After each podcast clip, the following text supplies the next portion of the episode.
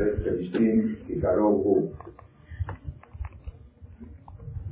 Y fue cuando mandó el faraón al pueblo, al pueblo, pueblo judío de Egipto, y no los condujo Dios en el camino de los, de los filisteos.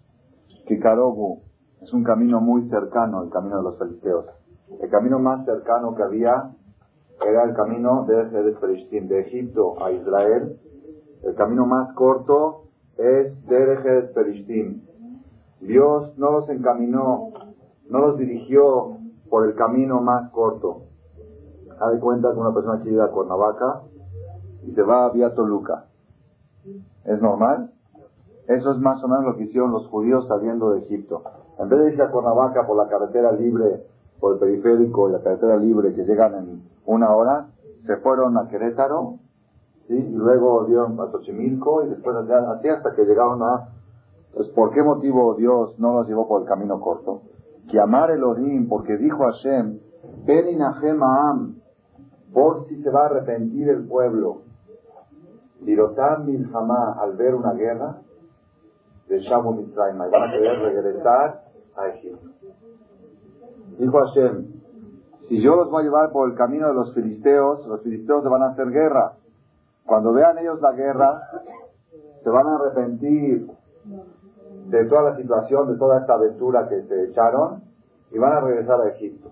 Así dice la Perashá que hemos leído el Shabbat pasado en el Beta Knesset, en todos los Beta del mundo. Pongan atención. Hashem tenía que llevarlos a Israel por el camino corto, pero no los quiso llevar por el camino corto porque había probabilidades que el pueblo cuando vea la guerra se regresen a Egipto. Hashem los llevó por el camino largo. Aquí hay varias preguntas que son como introducción al tema que vamos a abordar la noche de hoy. Quiero que sepan este tema, ¿verdad Hashem? Después de que ustedes lo oigan, van a ver qué tan trascendental es en la vida de la persona. Cómo aquella persona que sepa percibir este mensaje puede decirle adiós a la angustia. Adiós a la angustia. Tengo un año buscando consejos, ideas, cómo hacer para eliminar, eliminar la angustia de los corazones de las personas el 80-90% de las personas padecen esta enfermedad, este síntoma, como lo quieran llamar, que se llama tristeza y angustia. Ellos no saben explicar por qué, y no saben cómo enfrentar, no saben cómo superar. Hoy vamos a encontrar un mensaje nuevo que nunca lo hemos abordado en este grupo, y que para mí también fue nuevo. Y voy a tratar de transmitírselos, ojalá, que el mensaje salga con precisión, con claridad, para que nos pueda servir, lo podamos llevar a cabo. Primera pregunta de este pasú. El pueblo de Israel, que vieron todos los milagros de las diez plagas, que vieron cómo Hashem puede transformar el agua en sangre, y puede llenar, plagar todo Egipto de ranas, y puede llenar de piojos, y puede hacer de repente que en la ciudad sea una selva. La ciudad, la urbe, de repente hay elefantes, leones, víboras, serpientes, arobo. Que de repente todos los egipcios sarna. Y nada más los egipcios, no es una epidemia que vino a la ciudad, nada más para los goim, a los yudim no. Los tres días de oscuridad, una oscuridad tan espesa que tres días y tres noches no se podían mover. Así dice la Biblia, lo que estaba, con perdón ustedes en el excusado, se quedó ahí tres días. No se podía mover, tanta oscuridad, era espesa la oscuridad, no era una oscuridad normal, no era falta de luz, era un Hoshech, una oscuridad espesa, como una, una especie de neblina, de arafel, de, de, nube, una nube tan pesada que no se podía mover. Eso el pueblo de Israel lo vieron, y los judíos entraban a casa de los egipcios, donde ellos iban, había luz. ¿Alguien ha oído algo así? Son los infrarrojos. ¿Cómo es posible que tú puedes entrar a una casa donde está todo oscuro y tú tener luz y que siga siendo oscuro? ¿Cómo es posible que tú entras a una casa, el egipcio no se puede mover de tanta oscuridad y tú caminas normal? En la guerra de las Malvinas, de las Falkland, en Argentina con los, los británicos, ellos hacían la principal guerra en la noche. Estaba todo oscuro, los argentinos no sabían pelear de noche, ellos tenían unos lentes con infrarrojos. Para ellos era como de día. Ellos veían todo y el otro no lo veía él. Esos son los infrarrojos. Rayos infrarrojos ya hubo en Egipto, en la octava, en la José, en la novena plaga.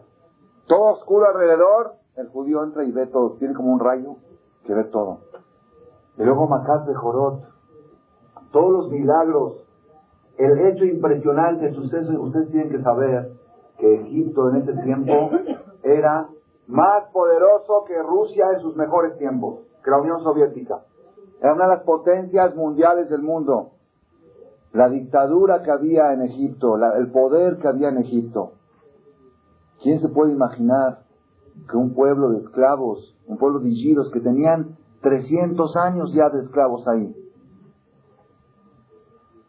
de repente se liberen de sus amos? Dicen que todo alrededor de Egipto estaba embrujado. No había una persona que podía salir. No ponían barras como aquí ponen para los, para los, este, el muro de Berlín, el muro de este que ponían ahí en Rusia. No había muro. ¿Saben qué había? Brujerías y había perros alrededor de todo. Y no había forma de salir de Egipto. Era una ciudad que el que entraba no salía, tipo Rusia.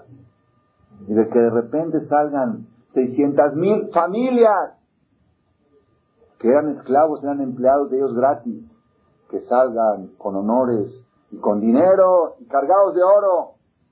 Cada judío, el, más pobre que salió de Egipto, cargaba 90 burros de plata y oro. Hicimos una vez una cuenta que sale aproximadamente 200 millones de dólares, según el precio del oro de hoy. El más pobre salió con 90 burros. La pregunta es la siguiente. El pueblo de Israel, después de ver tantos milagros y de ver la mano del poder de Hashem, puede ser que vean una guerra. Se regresar. ¿Cómo es posible? ¿Acaso contra Egipto no fue una guerra? Fue más que una guerra. Fue una guerra atómica. Destruyeron Egipto. A Teren Tedakia, Vedad y los, los esclavos le dijeron a los, los ministros, ya no sabes que ya el, país está destruido, peor que la crisis, peor que los años de Gortari. Nada que ver, económicamente, socialmente, edificios, salud, la cosecha se había acabado, el país estaba en ruinas. ¿No fue una guerra lo que hicieron los judíos contra los egipcios? Y ganaron con la mano de Dios. ¿Cómo es posible que van a llegar con los filisteos? ¿Van a haber una guerra? Vamos a Egipto otra vez. Primera pregunta de la noche. Segunda pregunta de la noche. ¿Acaso los judíos cuando fueron al desierto no tuvieron guerras? No hubo guerras, claro hubo guerras. Con Amalek, esta ya leímos. Después de cruzar el mar, la primera guerra, luego luego con Amalek. Y luego otras guerras con Sijón y con Og. El plan original del viaje de los judíos de Egipto a Israel traía en cuenta, tomaba en cuenta que había opción de guerras. Y hubo guerras. Entonces dice, no, Dios no los dirigió por el camino más cerca al camino de los filisteos, porque van a haber una guerra y se van a querer regresar. ¿Ok? Ya son dos preguntas. Una, ¿por qué se van a regresar si ellos saben el poder de Dios? Segunda pregunta, ¿qué ganó Dios si de todos modos hubo guerras? Tercer pregunta, en, esta, en este pasuk repite la palabra dos veces, la palabra Aham, el pueblo. El pueblo. Fíjense que en la Torah en la Torah hay veces que dice Aram, el pueblo, hay veces que dice Bene. Israel. Entonces vamos a entender, pasen por favor aquí adelante que hay lugares. Hay que entender por qué dice la palabra Aram. Entonces ya expusimos tres preguntas para empezar la conferencia de esta noche, para descubrir el secreto de cómo darle a Dios a la angustia, a Dios a la tristeza que la persona, que la persona pueda pasar todos los contratiempos de la vida sin angustiarse. Ese es el, lo que vamos a tratar esta noche de desarrollar. Entonces empezamos con tres preguntas. ¿Cómo es posible que los judíos, después de haber visto tantos milagros, se van a regresar?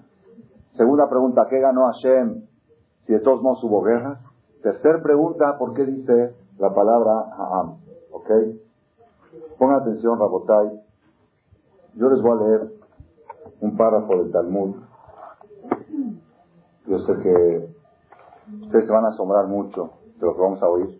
Talmud en Maseje Babakamá, página 38, columna 1. Dice el Talmud así. Rab Shmuel Bar Yehuda Shehiva Le Brata. Rab Shmuel, hijo de Yehuda, un rabino talmúdico muy grande de esa época, en Babilonia estaba. Shehiva Le Brata. Le falleció una hija. Una hija chiquita, jovencita, chiquita, no dice que era, pero que era chica. Ambrule Rabanán le Ula, le dijeron los jajamim a Ula. Ula era un jajam que era originario de Eres Israel y se fue a Babel. Lo llevaron a Babel para que dé conferencias, para que dé clases de Torah. Entonces se radicó en Babel, pero originalmente él era de Eres Israel. Le dijeron los alumnos, los, perdón, los jajamim a Ula, a este Ula que era originario de Eres Israel. Kum nizil ninjame. Vamos a ir a consolar, a dar hum, como dicen aquí, a dar hater, a Rab Shmuel Bar que le falleció su hija. Amar Lehu les dijo a ellos, yo no voy. ¿Por qué? de Yo no voy a dar pésame con los babilonios porque en vez de dar pésame, insultan. En los pésames que dan, insultan a Dios. Entonces, en vez de dar, mejor no voy. ¿Para qué voy a ir con los babilonios que cuando van a dar pésame, insultan a Dios? ¿Qué insultan a Dios? ¿Saben que, cómo insultan a Dios? De hambre, porque dicen, Mayeb Shalemeva. ¿Qué dicen cuando dan pésame? Dicen, ¿qué podemos hacer? ¿Qué se puede hacer? Así es la vida. Eso se llama un insulto. ¿Por qué se llama un insulto? Porque, ah, me va. Quiere decir que si pudieras hacer algo lo harías. Estás en contra de Dios. Van a dar pétame. Dicen, ¿qué se, ¿qué se puede hacer? Ni modo. Así es la vida, ¿qué se puede hacer? Quiere decir que si pudieras hacer algo, lo harías. Estás en contra de Dios. Estás insultando a Dios. Estás diciendo, ni modo, pues ¿Qué se puede hacer? Es como uno dice, si yo pudiera darle un trancazo a Dios y revivirlo, lo haría, pero como no puedo, pues ni modo, me toca aguantar. Lo están aceptando. Sí, esa aceptación es un insulto. ¿Cómo es posible? ¿Están oyendo? El jajam no quiso ir con los babilonios a dar pésame, porque en vez de dar pésame, en vez de consolar, insultan a Dios. ¿Cómo lo insultan? Dicen que se puede hacer. ¿Cuántas veces se repite esto? En muchas situaciones difíciles que pues dice, bueno, ni modo, ¿qué se puede hacer? Capará. Entonces, ¿qué hizo este jajam? No fue a dar pesa con ellos. Dijo, yo voy solito cuando no haya nada de gente. Ardalbul le Judá y Fue él solito cuando no había nadie. Amarle, le dijo a él, Bayomer Hashem, le dijo así, cuando fue a darle pésame, ya le tocó ir, fue a darle consuelo por el fallecimiento de su hija, solo, sin que no haya nadie, para que no insulten a Dios, porque él no quería ir con los babilonios porque los insultan. Amarle le dijo a él, Vayomer Hashem el Moshe, al et Moab, veat garba milhama. No hagas guerra con los moabitas. Dios le dijo a Moshe en el desierto, cuando pasaban por la frontera de Moab, no puedes hacer guerra con los moabitas. ¿Se acuerdan ustedes? Que dijimos hace dos semanas, que todos los pueblos se pueden recibir este, conversos, menos Moab, Amón y Moab, ¿ok? Pero igual Dios le dijo, guerra no puede hacer contra ellos. Pregunta a la Gemara, ¿por qué motivo le prohibió a Hashem hacer guerra contra Moab? No dice por qué. Dice, no hagas guerra contra Moab. Amarlo a Kadosh Barujú, le dijo a Kadosh Barujú, lo que se alta a ti. No como tú pensaste hacer guerra con ellos, yo pensé distinto. ¿Por qué? Dos palomas bonitas, así es una expresión, dos descendientes bonitos, van a salir dos joyas, van a salir descendientes de Moab. ¿Quiénes son? Ruta Moabia, Ruta Moabia, Benaamah Amonit, Amon y Moab.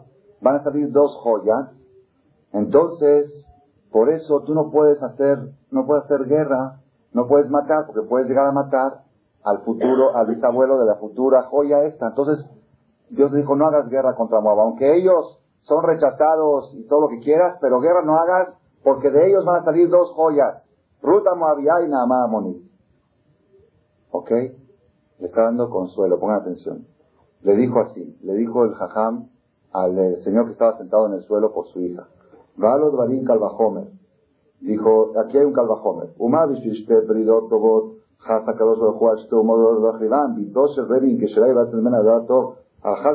Bajaya. Dice así. Si estamos viendo que Dios se fija en todas las generaciones, y aunque sea gente mala como los moabitas y los amonitas, que están rechazados del judaísmo, pero como van a salir dos joyas de ellos, Dios prohibió que hagan guerra contra ellos. De tu hija, si hubiera salido algo bueno de ella, ¿tú crees que Dios la hubiera matado? Si Dios se la llevó es porque no iba a salir nada de ella. Porque si hubiera salido algo de ella, Dios no se lo hubiera llevado. ¿Qué les parece el consuelo? Está peor. Está peor. Uno entra a dar pésamos y dice, no te preocupes, de todos modos no iba a salir nada de ¿Qué estamos viendo? Estamos viendo aparentemente contra toda la lógica. Ni para decirlo. Ni para decirlo, exactamente. Y él fue, fue allá y fue solo, pues yo lo voy a consolar. Así se consuela. No te preocupes, no sufras, de todos modos no iba a salir nada, no iba a salir nada. Ese hijo, esa hija de todos modos, de ella no iba a salir nada. Lo aleno, así se consuela. ¿Ok? Esta es la, cuarta pregunta de la noche y vamos a pasar ahora, vamos a pasar ahora al mensaje principal, al mensaje principal de esta noche. Pongan atención. El libro Mesilat Yesharim, Mesilat Yesharim, Sendero de los Justos, en el primer capítulo, este libro lo hizo Rabeno Moshe Haim Lozato, estuvo aproximadamente hace 300 años, vivió en Italia y dijo el Gaón de Vilna que no existe un libro de filosofía judía tan concentrada como el libro Mesilat Yesharim, El Sendero de los Justos, un libro delgadito aparentemente, pero es pura filosofía. Cada vez que uno lo repasa, aprende algo nuevo. El rabino que hizo este libro lo redujo diez veces de volumen. Fue concentrando tanto las ideas, lo redujo diez veces de volumen hasta que llegó a este volumen. Ya está traducido al español, Sendero de los Justos. Pura filosofía. En el primer capítulo dice un detalle, más, el más impresionante, que es el mensaje que vamos a hablar esta noche. Pongan atención. Dice así.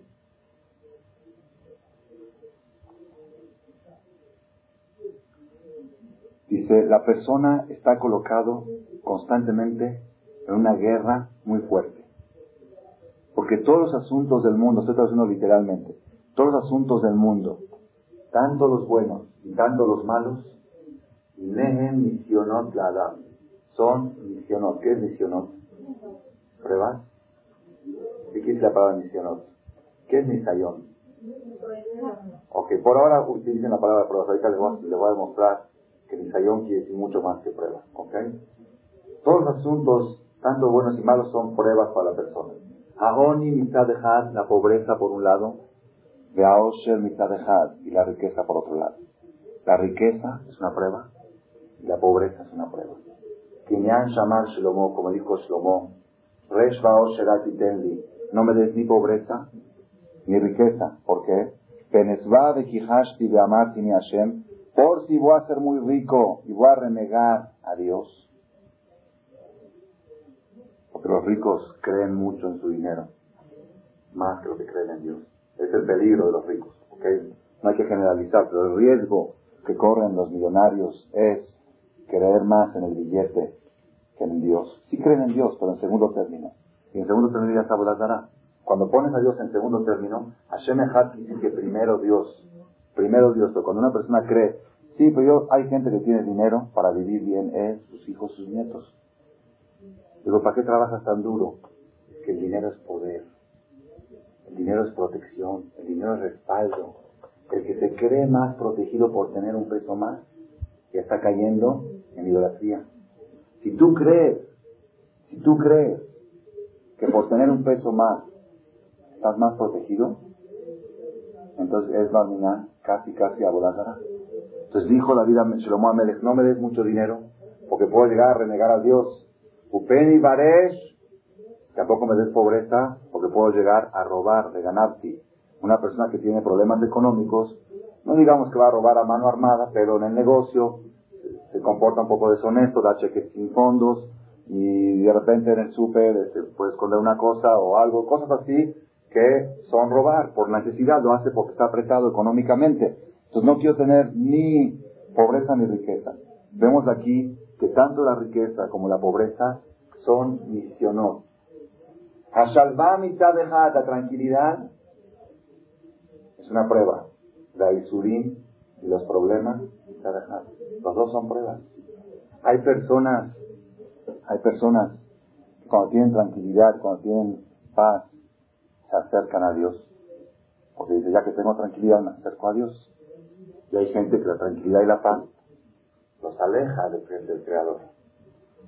Hay gente que hace pecados cuando están tranquilos, pero cuando están con problemas no tienen tiempo y cabeza para hacer pecados.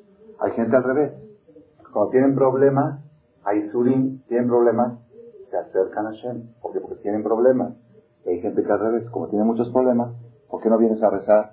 Estoy, tengo muchos problemas. ¿Por qué no vienes a estudiar? Porque tengo muchos problemas. ¿Ok? Quiere decir que tiene la guerra de atrás y de adelante. Uno va a pelear contra un enemigo. Dice, ya lo vencía este enemigo. Pero repente se da cuenta que de atrás también viene su enemigo. Panim de Ajor. Todas las situaciones que te encuentras es misionoso. Son pruebas. Todas.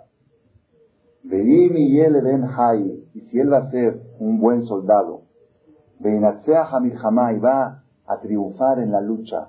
Mikola Sedadim, de todos lados, triunfó acá, allá, de todos lados. Uy, Adama Shalem, esa será la persona íntegra, la persona perfecta que va a tener de Jud, de apegarse al Creador y entrar a recibir la luz divina en el paraíso. Nesilat Yeshalim. Para pongan atención.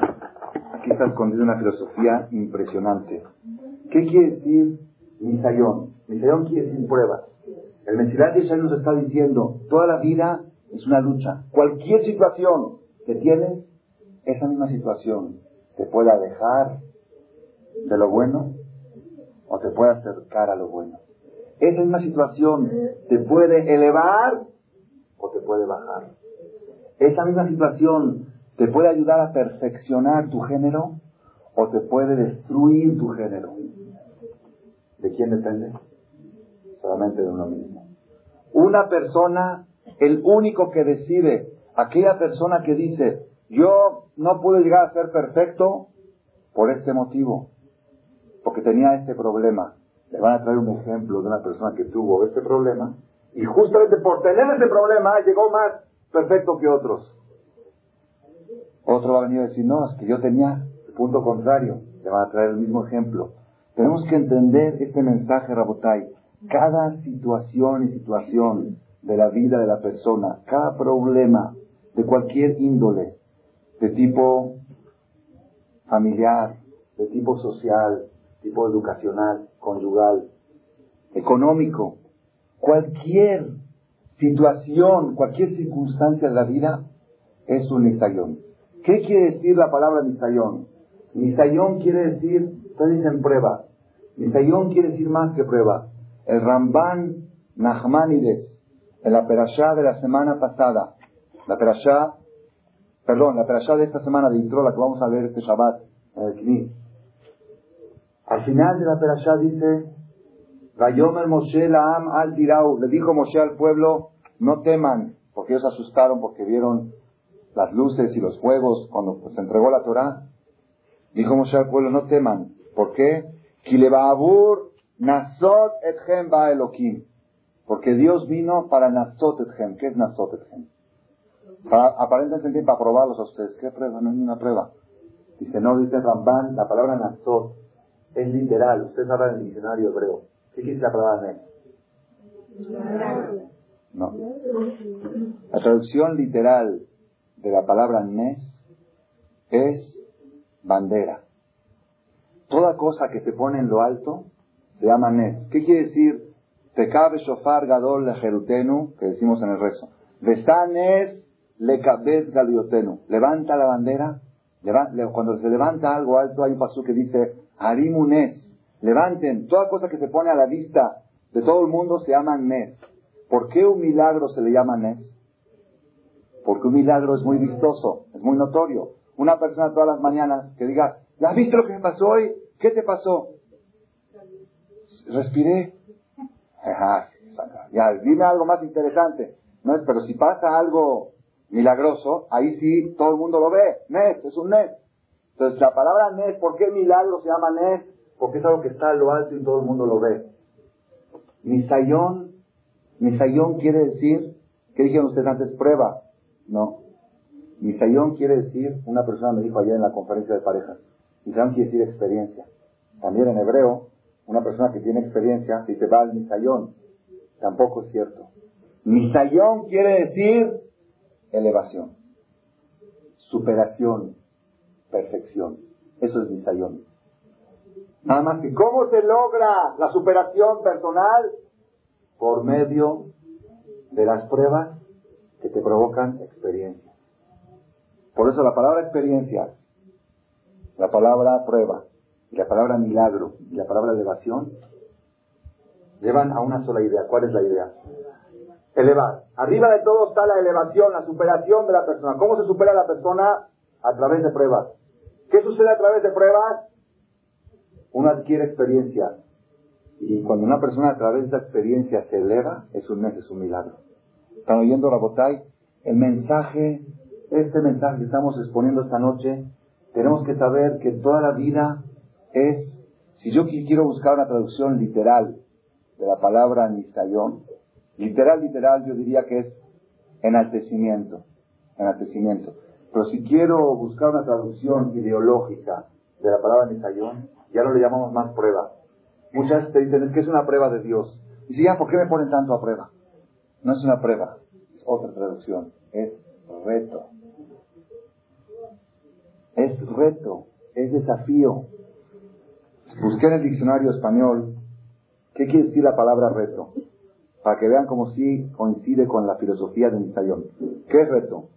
Reto, dice el diccionario de la Real Academia Española, Dice así, objetivo o empeño difícil de llevar a cabo, que constituye por ello un estímulo y un desafío.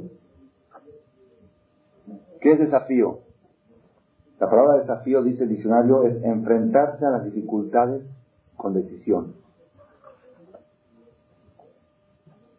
¿Están oyendo? Hay un cartel en la entrada del Aeropuerto Internacional de México a los turistas que llegan, y de paso que sirva para los mexicanos también, cuando llegamos del aeropuerto hay un cartel en el viaducto grande, lo pusieron hace poco, que dice así, se puede aprender mucho de los carteles, nada más que, que sean recatados. Dice, no hay, así grande dice, no hay obstáculos, no hay obstáculos, en la vida no hay obstáculos, hay malas decisiones. Así trae, así reza el cartel. ¿Qué estamos viendo ahora? ¿Qué desafío? Enfrentarse a las dificultades con decisión. Pongan atención. No existen obstáculos. La persona, una vez leí un artículo que dice así, ¿qué diferencia hay del optimista al pesimista? El optimista en cada dificultad ve una oportunidad. Y el pesimista en cada oportunidad ve una dificultad. Oye, mira, hay una oportunidad de hacer eso. Sí, pero hasta este problema. Ese es el, optimista. El, optimista dice, mira cuántos problemas que hay. Sí, pero podemos sacar ventaja. Podemos aprender esto. Podemos sacar una experiencia. Rabotai, no existe una situación en la vida que la persona no pueda sacarle jugo, sacarle ventaja. Esa misma situación. Pero ¿cuál es el problema? ¿Saben cuál es el problema? El problema es, la persona dice, yo estoy dispuesto, yo estoy dispuesto a pasar retos y a desafiar la vida. Cualquier reto menos este. Yo estoy dispuesto a pasar todo. Si yo tuviera un marido como la de la otra, o si yo tuviera, si mi suegra fuera una mujer como la suegra de la otra, y esto, yo estaría dispuesto a pasar cualquier reto que Dios me ponga. Pero este reto no lo puedo soportar. Esta ofensa, esto que me está... Rabotai, tenemos que saber, ahí está el error fatal. El error fatal. Cuando una persona te ofende o te falta respeto en público, es un obstáculo, es una situación difícil, es una dificultad. Tienes aquí un reto. Tienes un reto. ¿Cuál es el reto? Si tú logras conducirte como Dios, como la Torah te recomienda, si logras conducirte quedándote callado y no, no crear un pleito, es incalculable la elevación, la superación personal, más que todos los psicólogos, más que todos los psiquiatras, más que todas las terapias. Mucha gente está de moda. ¿A dónde vas? Es que voy a clases de superación personal. Rabotay, no se necesitan clases de superación personal. La vida está llena de retos de superación personal. Si la persona sabe encontrar cada reto, cada dificultad como una oportunidad para superarme, es una superación. Contenerse ante una ofensa, ante una humillación, quiero que sepan una cosa muy importante. No es haram. Una persona que lo ofende, no es haram que conteste. No de veras. La Torah autoriza a una persona que lo humilla que conteste. Si a uno lo ofenden, uno tiene el derecho, según la Torah, de contestar la ofensa. Está escrito claramente en Jafet Haim. Jafet Haim dijo la Shonara, no es haram. Una persona que contesta una ofensa, busquen en todos los libros, no es haram, no es pecado. No le puede decir es una jaramera, no. Estoy en mi derecho, me están ofendiendo, me estoy defendiendo. Estoy en mi derecho. Estás en tu derecho, pero no pasaste el reto. No pasaste, no ganaste la batalla, la perdiste. Una vez leí en un libro, dice, la mejor manera de ganar una discusión es evitándola. ¿Por qué? Dice, si pierdes la discusión, pues perdiste. Y si ganas, perdiste el afecto del otro hacia ti. Pues tienes todas las de perder. O pierdes la discusión o pierdes el afecto. Mejor te quedas callado, evitas la discusión, la evades y te quedas con tu opinión, con tu autoestima y con el afecto del otro. El peor negocio que pueden hacer es una discusión, es un pleito. Pero eso es un reto. Cuando se da la circunstancia, cuando se da la ocasión de hacer un pleito, hace 10 días aproximadamente, no recuerdo exacto, llegó aquí una pareja, recién casados, se estaban por divorciar. No la haga yo, no la haga yo, ya, falta comunicación. Bueno, a ver, ¿qué pasó? ¿Qué pasó? Dice, salíamos del restaurante. Y estábamos, este, habíamos visto un partido de fútbol, no me acuerdo que estaban, salían de un lugar. Y así cuenta, cuenta, no me acuerdo si ella lo contó, él, estaban los dos contando las cosas, anécdotas, las aventuras. Salíamos, a él le gusta mucho el fútbol, estaban viendo fútbol. saliendo, el marido comentó que el dueño de este equipo de fútbol les paga a sus jugadores con, con eh, vales de tiendas de autoservicio, con vales de Aurelá, de Keymar. En vez de pagarle con dinero, es tan astuto, tan abusado, que a sus jugadores, en vez de pagarles dinero, les paga con vales de autoservicio. Así le dijo el marido a la esposa. Y ella dice, estás loco, ¿cómo crees que van a hacer eso? Es algo ilógico. Todos se amargaron la noche discutiendo si es lógico de que esta persona pague.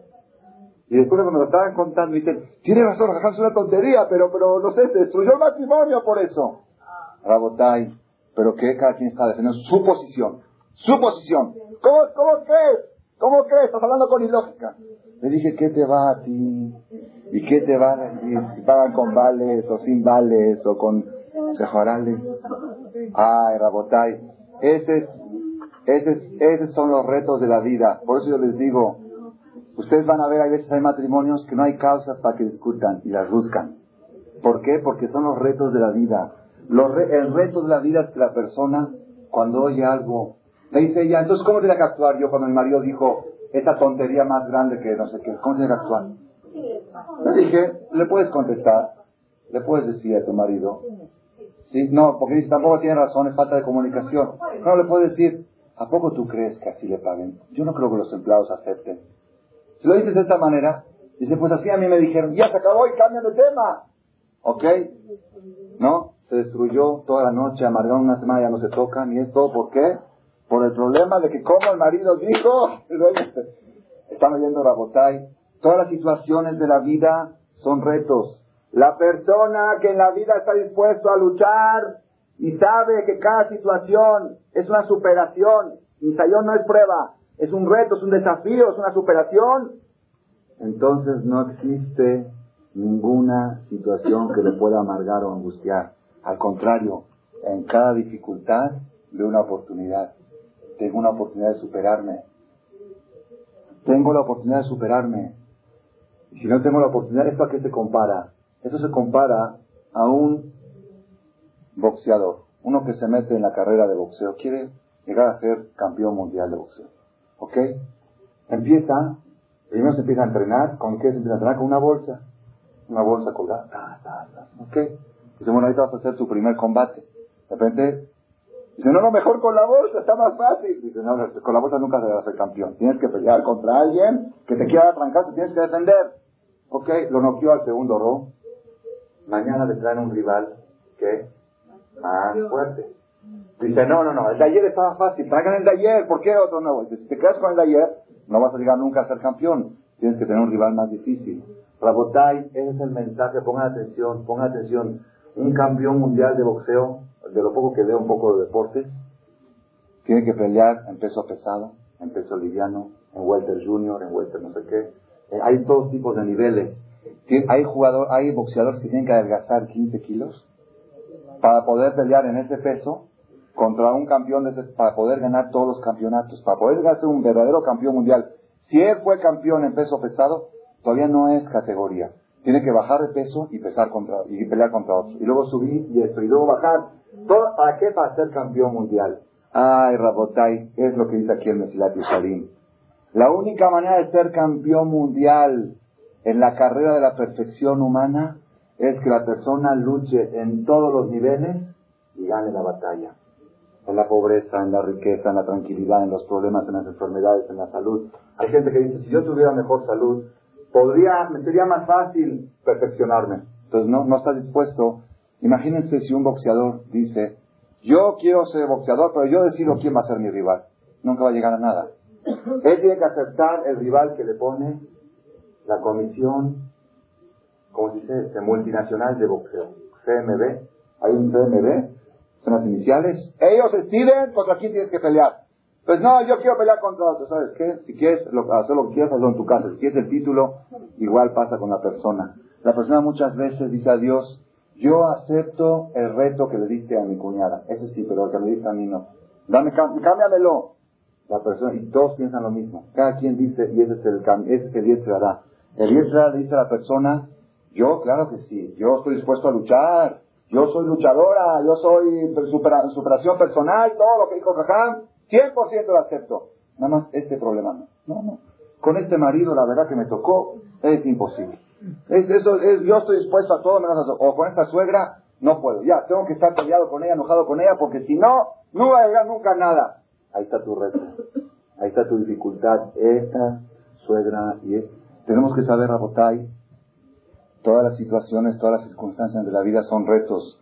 La Gemara de Maseje Sanedrin, el Talmud de Maseje Sanedrin, la página Kuf Zain, Kuf Zain, 107, columna 1. Dice Amar David Lifnea Kadosh Baruchu, le dijo la vida a Kadosh Baruchu. ¿Por qué motivo dicen Elohe Abraham, Elohe Isaac, Elohe Jacob? En Ombrim Elohe David. Miren cuál fue el reto que se puso David. ¿Por qué se dice Dios de Abraham, Dios de Isaac y Dios de Jacob? Quiero que digan Dios de David. ¿Alguien de nosotros tenemos este reto? Yo quiero que puedan decir, después de 120 años, que Dios diga, Dios de no sé quién, no me voy a decir nombres, no cada quien que pide su nombre. Yo, que diga Eloé Shaul. Así que uno tenga ese reto, que Dios pueda decir, David Amelech tenía ese reto. ¿Qué le contestó Dios? ¿Qué le contestó Hashem? Antes de seguir, la Gemara dice en Sanedrín en otra parte, Hayab Adam Lomar Bishvilin Olam. Está obligado a decir la persona, para mí fue creado el mundo. Cada persona tiene que decir, para mí fue creado el mundo. ¿Qué quiere decir? Pues como muchos, ¿no? Que dicen todo para mí. No, no se refiere a eso. Se refiere que la persona tiene que justificar su existencia. ¿Ok? ¿Qué quise justificar su existencia? Que si Dios quisiera crear el mundo solamente para Él, que valga la pena. Eso, ese es el reto. Que valga la pena seis mil millones de habitantes y todos los bosques y las selvas y las galaxias y el sistema solar, las estrellas, Júpiter, Venus, Saturno, todo, todo lo que hay en el mundo que valga la pena, que Dios diga, vale la pena todo eso para esta persona. ¿Es un reto o no es un reto? Es un reto de superación.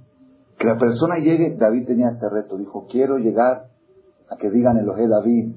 ¿Por qué no dicen Elohe David? Miren que le contestó a Kadosh Baruj Le dice, lo que pasa es que a ellos los probé y a ti no te probé. Abraham, Isaac y Jacob pasaron muchas pruebas. Abraham vino, Abraham vino, pasó diez pruebas durísimas. Dios le dijo, vete de, tu casa, Matejá, Matejá, yo te voy, a, te voy a agrandecer, te voy a crecer, vas a ser millonario, vas a tener hijos. Llega a Israel, dejó su familia, dejó todo, superó ese reto, de repente va a ir a hay hambre. ¿Qué hago? Ir a Abraham se fue a Egipto para buscar pan para comer. ¿No me prometió Dios que si yo hago... Un Mustang rojo estorbando, no es de medio.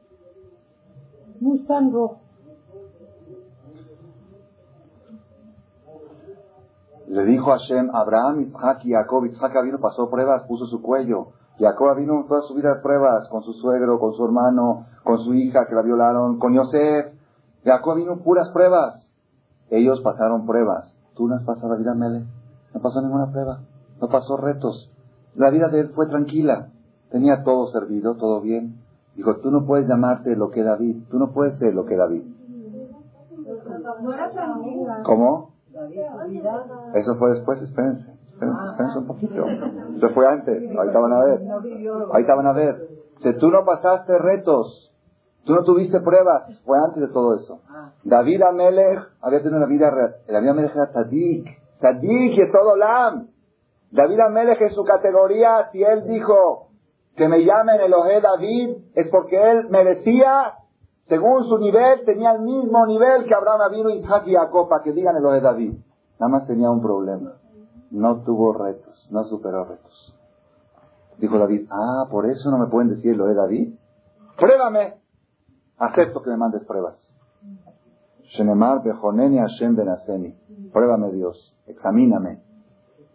Amar, dijo Dios, te voy a probar y te voy a dar ventaja. ¿Saben qué es ventaja? Cuando están en la competencia. Una carrera, por ejemplo, tú empiezas primero. ¿Ok? Eso es dar ventaja. Te voy a probar y te voy a dar ventaja. ¿Cuál ventaja? La ventaja es que ya sabes que te voy a probar, una, y te voy a decir en qué te voy a probar. Más ventaja, porque Abraham vino, no sabía que Dios lo estaba probando. Abraham llegó, hay hambre, hambre, hambre, hay hambre. No sabía que era una prueba. Si Dios le avisaba es una prueba, ok, la soportaba. Te voy a avisar en qué te va a probar. Te va a probar en sexo. En asuntos sexuales. Se le dijo Dios a David Amelech. Y David Amelech, ¿qué hizo? La que trae, hizo una, una trampa, una patente, ¿para qué? Para quitarse su apetito sexual. Él tenía 18 esposas. Tenía relación cada, con cada noche con una.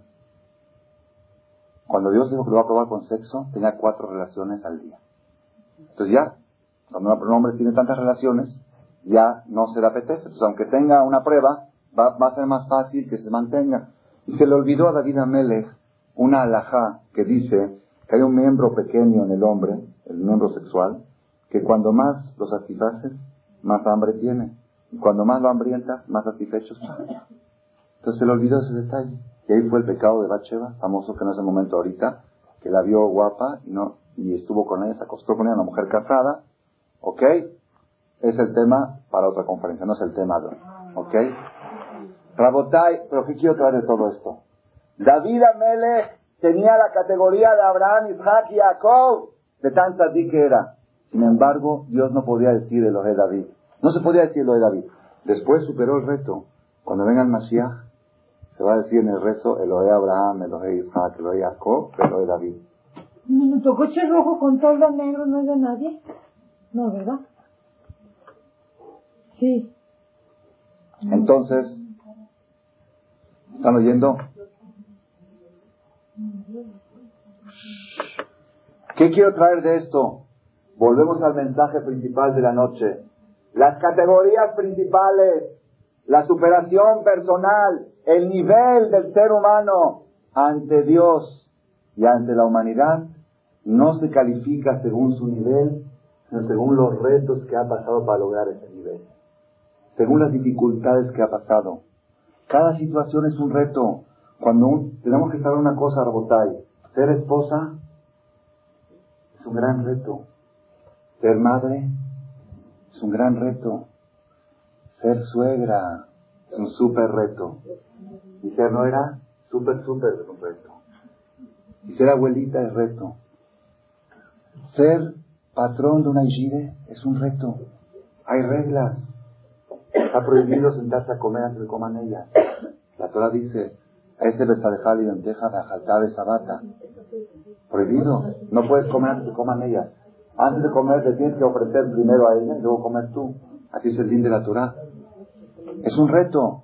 Y ser, agarren lo que quieran ya. Si le dices tienes libertad de tomar lo que quieras, ya se llama que ya le diste de comer. Ok, no es el tema ahora. Lo que quiero llegar es que todas las situaciones y todas las circunstancias que tenemos, las personas tenemos que aprender.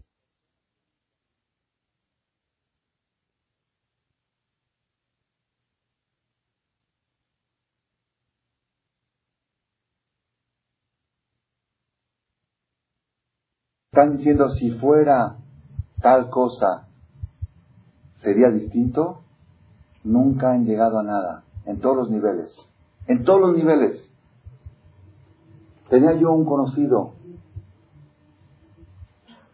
que me pidió, quería abrir un negocio, me pidió que si le puedo ayudar a invertir un dinero. Yo tenía un dinero, una cantidad pequeña, según él que con esa cantidad se podía hacer algo y yo podía tener unas, unas ventajas también. Entonces le di el dinero.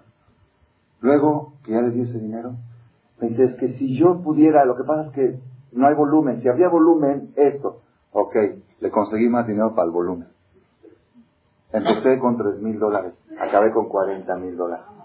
Siempre, es que si fuera así, y me lo mostraba y tenía razón, me lo planteaba de una manera tal que tiene razón, si se podría hacer esto, si se podría hacer el otro, entonces ya todo cambiaría. Al final, un día dijo, este negocio no sirve, se peló y se fue. ¿Están oyendo Rabotay?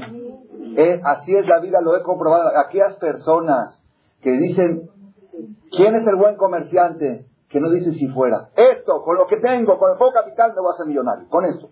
No, si fuera, y si tuviera, y si habría, y si no hubiera. Igual en todo. En el matrimonio, ¿sí? Aquellas personas que dicen, si yo tuviera una mujer, todos fracasaron. Las mujeres que dicen si yo tuviera marido, lo que dicen si yo tuviera una familia, si mi suegra, si mi, si mi cuñada, si esto, si fueran como fulana, si fueran como Mengán. Rabotay. Si yo tuviera amigas, y si yo tuviera esto, esa gente no llega a nada.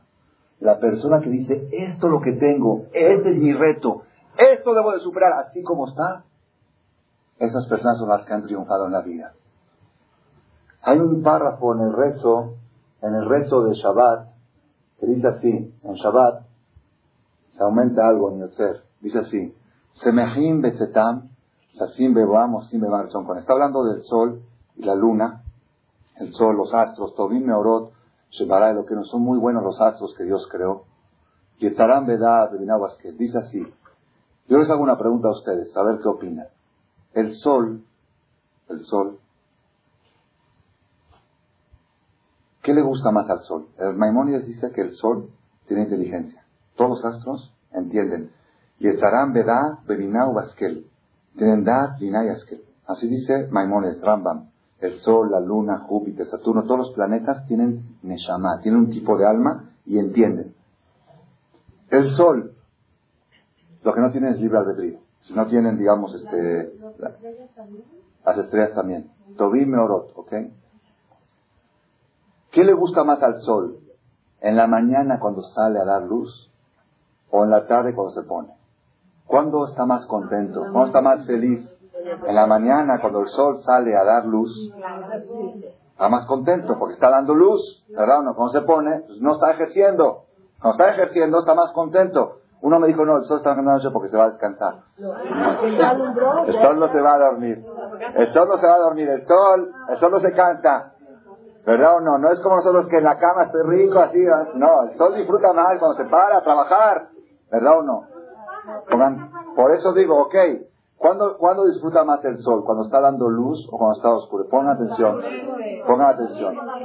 Ok, ok. Ese tema no vamos a abordarlo ahorita. ¿Ok? Es un tema de astronomía que el Talmud tiene también lo que hablar de eso. ¿Ok? Dice, pongan atención, en hebreo, en hebreo hay diez términos de alegría. Sazón, Simha, Gilá, Rinad, ¿ok? ¿Qué diferencia hay de Simha a Sazón? ¿Qué es más, Simha o Sazón? Simha quiere decir alegría, interna. Sazón quiere decir cuando la alegría es tan fuerte que desborda. Sazón, desborda. ¿Se explica de dónde vino? Y si es más sazón, es más que simja, ¿ok? Dice el pasuk así, Semejim betetam, el sol está alegre, sameach, al salir, sasim beboam. Está el doble alegre cuando se pone. ¿Por qué? ¿Saben por qué? ¿Saben por qué? ¿Saben por qué? Porque el sol no está alegre por dar luz o por no dar luz. Porque osim bemar son con él. Toda la alegría del sol es solamente una, cumplir con su deber, cumplir con su función. Y si cumplo con mi función, estoy feliz. Y estoy más feliz cuando cumplo con mi función al oscurecer que al amanecer. ¿Por qué? Cuando estoy amaneciendo, además de cumplir con mi función, tengo un interés personal creado. Entonces quizá, quizá eso que estoy haciendo no es por cumplir con mi función. me gusta, me gusta dar luz, me gusta iluminar. Pero cuando me pongo todo lo que estoy haciendo es cumplir con mi función. Ponga atención, Rabotai.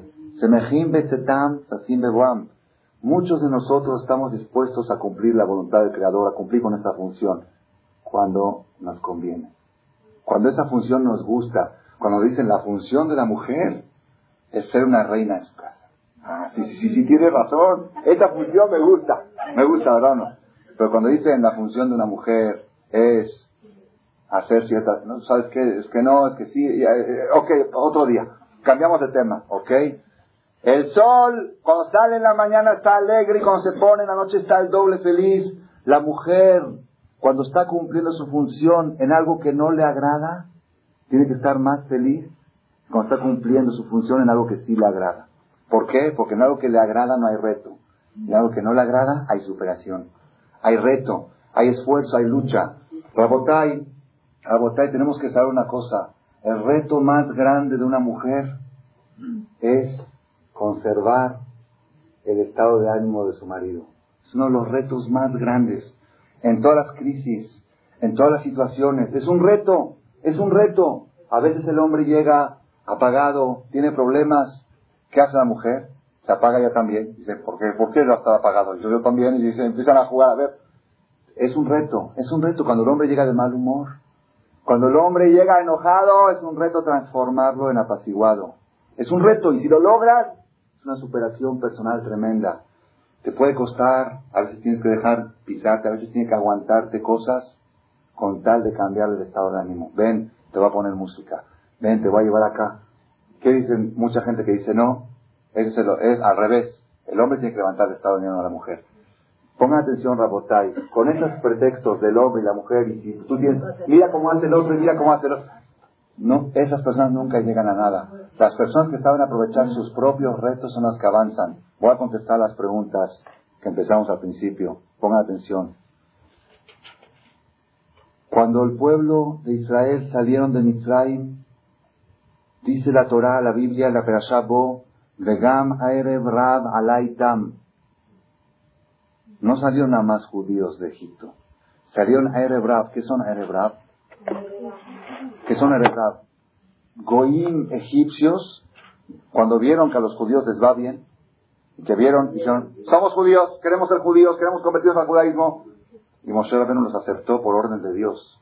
A Erebrab alaitam, así es el pasuk en la Torah, pero Bo, que cuando Am Israel salió, eh, quiere verlo adentro, para que no haya ninguna, no es algo de la Kabbalah ni nada, está escrito claramente en la Biblia. Israel Merameses en, Shemot, eh, capítulo 12, versículo 37. Y partieron los hijos de Israel de Rameses como 600 mil hombres, aparte de los niños. Vegan, Aerebrab, Alaitam, también mucha gente subió con ellos, de los egipcios, que querían seguir con los judíos. ¿Qué cantidad eran Aerebrab? ¿Cuántos eran? Ahí sí interviene el Midrash. Dice el Midrash, por cada judío había cuatro egipcios conversos. Cuando salieron de Egipto, 20% eran judíos y 80% eran Erebrab. Dice el Gaón de Vina, todos, dice así el Gaón de Vina, todos los que hacían problemas en el desierto, los que hicieron el pecado del becerro, todos los que movían todo lo que agitaban, los agitadores, eran Erebrab. Dice el Gaón de Vilna, en todas las generaciones, todos aquellos judíos que son antirreligiosos, están en contra de la Torah y que tratan de no nada más de estar en contra de ellos, de llevar a otras gentes, porque hay gente que dice, bueno, yo no respeto, pero hay, lo aleno, no sé si se puede decir Ben Gurión, no, no sé, no quiero decir nombres, pero todos aquellos judíos que en su vida se han dedicado a, agitar gente en contra de la Torah, son descendientes de Erebrab. Dice el Gaón de Vina en nombre del Zohar Akadosh. Rabotai, ¿cómo se puede distinguir si una persona, ahora otra cosa muy importante, cada vez que la Torah dice la palabra de Israel, se refiere a los 600.000. Cuando la dice Hagam, el pueblo, se refiere a Erebrab. Básicamente se refiere a Erebrab. Es una regla. Ustedes lean en la Torah, cuando vean la palabra Hagam, es Erebrab. Cuando vean la palabra de Israel, son judíos. ¿Ok? Ahora miren cómo va a contestar la pregunta, las tres preguntas de la noche. Pongan atención. ¿Cómo se puede distinguir si una persona es descendiente de judíos o descendiente de Erebrab? Hay una distinción. Cuando mandó Paró al pueblo. ¿Están oyendo? Dios no los llevó por el camino cercano. Porque dijo Hashem, Pelinahem Ha'am, por si se va a arrepentir el pueblo. No dice Bene Israel. Virotam Milhama Beshabu Mitraima. Nosotros preguntamos, ¿es posible que el pueblo judío después de tantos milagros, van a haber una guerra y van a chata? No. El pueblo judío no había miedo. El miedo era, era Brab. Virotam Milhama Beshabu Mitraima. Una de las formas de distinguir el carácter judío es que ve una lucha y no se regresa para atrás. El Erebrab, cuando ve una dificultad, dice, ya sabes qué, Beshabu, ya no se puede. Hay gente que empieza a avanzar, se acerca un poco más a la Torah, se acerca a la religión, y de repente tiene un problema, que qué? Las amigas ya la pudren. El Pirotam jamás está viendo una lucha, una batalla, y tiene un reto, se puede superar. Beshabu Mitraima, se van a regresar a Mitraim. El pueblo a Israel, el pueblo de Israel, pongan atención, Rabotai.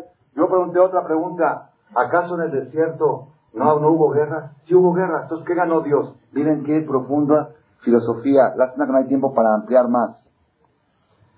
Kikarobu. Si tú buscas el camino más corto y más fácil, lo más probable es que al primer obstáculo te regrese. Si Dios los hubiera llevado por el camino fácil, al primer obstáculo, pero ¿qué hizo Dios? Los llevó por un camino difícil para decirles desde el principio, la vida es una lucha. Vas a luchar. Ah, si ya vas preparado a luchar, ok, vas a dar una guerra y vas a luchar. ¿Cuál es el error más grande que puede tener un ser humano sobre la tierra? Creer que la vida es para pasarla fácil. Mi maestro Rabi Udades dijo, ¿por qué un niño recién nacido? Cólicos, dolores de estómago, le cae mal todo, gripas, anginas, ¿qué pecados tiene? ¿Qué caparata no? No hay caparata no hizo ningún pecado. Él dio una explicación así. Dice, el primer mensaje que le quiere dar Dios al niño el primer año de vida es si crees que aquí vienes a pasarla bien para que sepas a lo que vienes. Aquí te viene a cólicos, a gripas, a anginas. Desde el primer día que nace, le dices, Kikarobu, no. Si le vas a educar a tu hijo Kikarobu, que el camino es fácil, Virotam Mitraima. Cuando ven una lucha, se regresan. Había un rey, antes de seguir, antes de terminar, luego vamos a ir las preguntas, el que quiere se puede parar. Había un rey, un sultán, el sultán, este, no me acuerdo su nombre, un sultán musulmán, cuando conquistó España, los musulmanes estuvieron bajo su poder España muchos años, dice cuando iba con los barcos de guerra, cuando bajaron los soldados del barco para empezar la guerra, le, dijo, le dijo el sultán a los soldados, voltense para atrás. ¿Qué pasó? Todos los barcos estaban prendiendo fuego. Él ordenó al sultán que prendan fuego a los barcos. Le dijo, o ganan la guerra o aquí se quedan, no hay regreso. No hay, quema, quemó los barcos para decir a los soldados, no hay camino para atrás. Es a luchar o a luchar. No hay camino para atrás. Es el peligro más grande cuando la persona avanza y deja los barcos. Dice, bueno, a ver, si hay algún problema me regreso. No, no, no, no, no. Cuando haces un paso adelante, ese es el reto de la vida. Rabotay, pongan atención. No hay tiempo para seguir extendiendo este tema. Cada quien tiene que buscar en su vida. Yo sé que ahorita, saliendo de aquí, cada quien le va a decir, ya viste, eh, es, es, tu reto, es tu problema que tienes. No, no, no, no, no, no es esa la idea. Cada quien buscar su propio reto. Buscar cualquier, y todo, desde la mañana hasta la noche es un reto. Todo el día, no es un reto de cada segundo, cuando está uno en la cama, pararse en la mañana, para mandar a los niños a la escuela, o que los mande la muchacha, es un reto. Es un reto porque, por un lado, la cama está calentita y hace mucho frío. Por otro lado, es mucho mejor que la mamá manda a sus hijos, porque la muchacha a veces, quién sabe, no son responsables. Aparte el cariño que la mamá le manda al hijo a, la educación, eso le mete mucho cariño al niño a su escuela, ve la importancia. Es un reto, es un reto, la cama o la educación de mis hijos. Cada, cada día, cada minuto tenemos retos. Aquella persona que sabe, Rabotai, es lo que dijo el Jajam, yo no quiero ir a dar pésame, a dar consuelo con los babilonios. ¿Por qué? Llegan y dicen, ¿qué se puede hacer? Ah, si pudiera hacer algo, ¿lo harías? Tu reto ahorita es este. Tu reto ahorita es cómo enfrentas esta situación. Dices, no, ¿qué se puede hacer? ¿Qué se puede hacer? No es superar un reto. Resignación no es superar un reto. Superar un reto es qué provecho puedo tener de esto, qué puedo aprender de esto, cómo puedo enfrentarlo con alegría. Eso es un reto, eso es una superación. Eso es nisayón. Todo el chiste de la vida es que la persona sepa pasar los misionot. ¿Qué son misionot? No pruebas. Misionot son elevaciones, enaltecimiento. ¿Cómo se enaltece uno? Con los retos, desafiando. Si la persona logra concebir este concepto, analizarlo y grabarlo en su corazón, tiene garantizado que le dice adiós a la angustia. No hay, no hay algo que lo pueda angustiar. Cada situación le provoca alegría. ¿Por qué? Tengo un nuevo rival, tengo un nuevo reto, un nuevo desafío y puedo estar alegre por poder obtener algo, un provecho de esta situación. ¿Qué quiere preguntar? No hay... Un segundo. Señoras, este, se les comunica que hoy a la, al, no, al cuarto para las diez hay una conferencia en Polanco de un rabino muy importante en español, Rab Efraim Dines, en Orda Mesec para hombres y mujeres. Así que lleven a sus maridos. Ah, Rabotay, otro anuncio importante. Ponme este. Otro anuncio importante. La semana que entra, la semana que entra, vamos a empezar la conferencia a petición de mucha gente a las 8 en punto, para poder terminar a las 9 en punto. Así que por favor, pedimos la puntualidad. ¿Cómo? ¿Cómo? No, porque iban a agitar a los demás. Iban a agitar a los demás. Es lo que hicieron siempre. Agitaban. Ellos eran agitadores. Er, eran mayoría. Si tú ves a la mayoría, a ver, si aquí hay 100 personas y 80 se paran y se van de la clase, no te dan ganas de quedarte. Si ves la mayoría de las... ¿Ok? Esa es buena pregunta. Esa es buena pregunta. Dios, Moshe lo recibió por orden de Dios. Quizá por lo mismo tiene que haber reto. Tienes que tener dentro de la sociedad gente agitadora y el reto es no dejarte llevar por ellos. Es buena pregunta. Una pregunta. ¿Por qué le dijo que, que es más de su hija? Ya no pude, ya no pude, ya no hubo tiempo. Pero te lo digo. No, te lo digo, está así. El Sajam sabía que una persona, una persona de la categoría de la Shmuel viuda. Todo lo que quieren los hijos no es porque él quiera a sus hijos, no es porque él quiera sus hijos, sino él quiere a sus hijos porque es la voluntad de Hashem de traer hijos, porque va a tener hijos que van a servir a Hashem, que van a hacer obras de bien. Es todo lo que quieren. No es que él tiene un interés personal en tener un hijo, como el sol, no es Senajim de Tetam. Entonces, imagínate sino, no es ilusión personal, sino es la ilusión de traer un hombre de bien al mundo. Pues cuando le dijo a este Jajam de que de su hija no iba a salir nada bueno, ya lo consoló. Dijo, ah, ok, entonces ya no, ya no me preocupo. Yo estaba llorando y sufriendo porque yo tenía la ilusión de tener una hija, un hijo tzadik. Pero si no va a salir tzadik, ya, ya, ya me consolaste con eso. Es otra vez la idea de Semejim de Setam. Así vamos, sin son con él. Una pregunta que me la hizo mi hijo, hablando de la operación, que por qué Moshe le dijo, digo, no, no le hizo caso a cuando le dijo de la prueba. Le dijo, no te los lleves. Yo te aconsejo que no. ¿A quién? ¿A los cerebral? Ajá. Ahí dice así está escrito que Dios no recuerdo. No se los lleve a los mismos, algo así. Yo no recuerdo. Es que mi hijo me hizo la pregunta. Yo no recuerdo que dice que Dios le dijo que no. Dios le dijo no creo que, de Moshe. No creo que Moshe haya actuado en contra de Dios. Por eso, pero mi hijo le estudió. ¿No Si lo va a checar, yo también lo voy a checar. No creo. Sí. No creo porque... Gracias por su atención a este shiur del Rav Malech. Les recordamos que pueden visitar la nueva página de shemtov.org en el internet www.shemtov.org. Actualmente la página cuenta con varias secciones.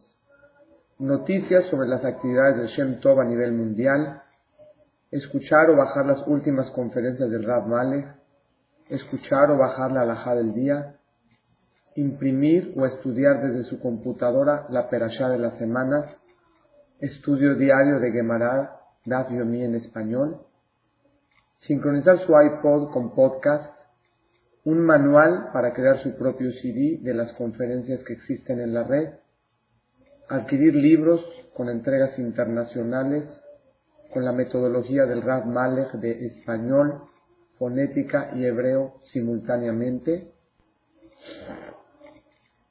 así como ubicar las ciudades en donde se reparten CDs a nivel mundial. Es que la misbot y muchas gracias.